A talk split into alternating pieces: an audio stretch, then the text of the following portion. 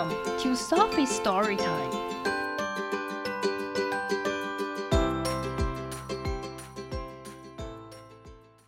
Today's story is Be Who You Are by Todd Parr. Be Who You Are.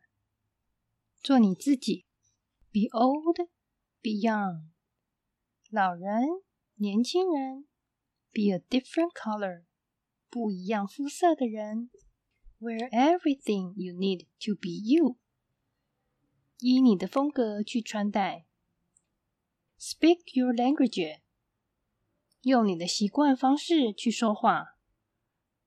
Learn in your own way. way，用你的方式去学习。Be proud of where you are from. from，对你从哪里来感到骄傲。Be your own family. 做自己的家人.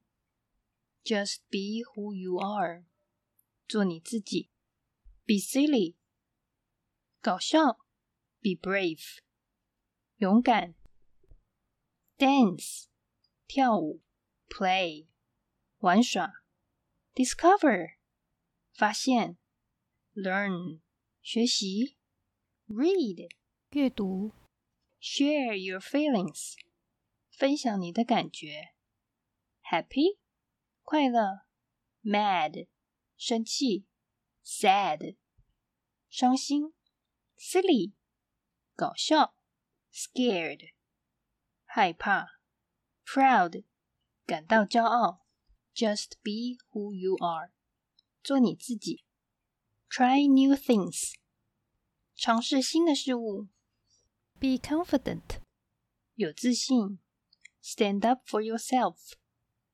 为自己发声；be energetic，有朝气；be peaceful，平和；be the best that you can be，做最好的自己；just be who you are，做你自己。It doesn't matter what color you are，不论你是什么肤色；where you are from，你从哪里来。 or who's in your family，或是你亲人有谁？Everyone needs to be loved，每个人都值得被爱。Always love yourself，永远爱你自己。And be who you are，做你自己。The end，结束。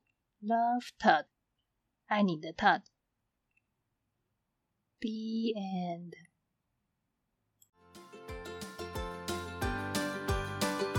If you like the story, follow us and subscribe to our channel.